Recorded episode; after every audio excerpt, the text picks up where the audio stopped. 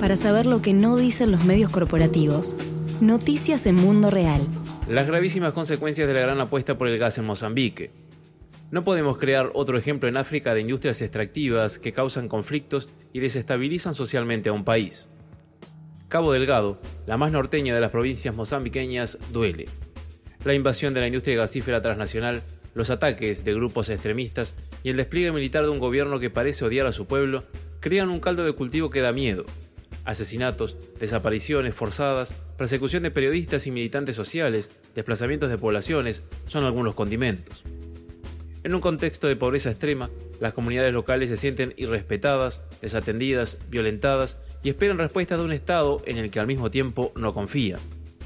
Mientras las familias buscan cómo sobrevivir, desplazadas por los ataques de los grupos insurgentes y por las empresas de los combustibles fósiles de numerosos países del norte global, la COVID-19, que esas mismas compañías introdujeron ya hace estragos, en una zona donde los servicios de salud dan pena.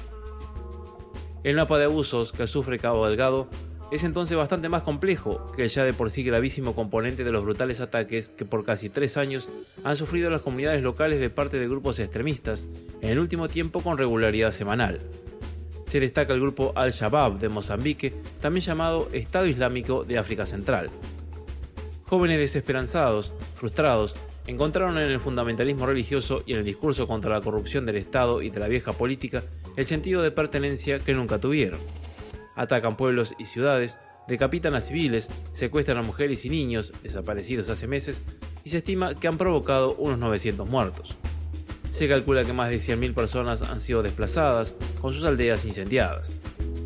La organización Justicia Ambiental, Amigos de la Tierra Mozambique, con presencia en Cabo Delgado, alerta a nivel mundial sobre la situación extrema que atraviesa las comunidades locales de la zona y exhorta a actuar en solidaridad internacionalista apunta especialmente a los países del norte global de donde provienen las transnacionales del gas que operan en esa región mozambiqueña, que llenan sus bolsillos por un negocio que para funcionar Precisa allí que se atropellen los derechos humanos.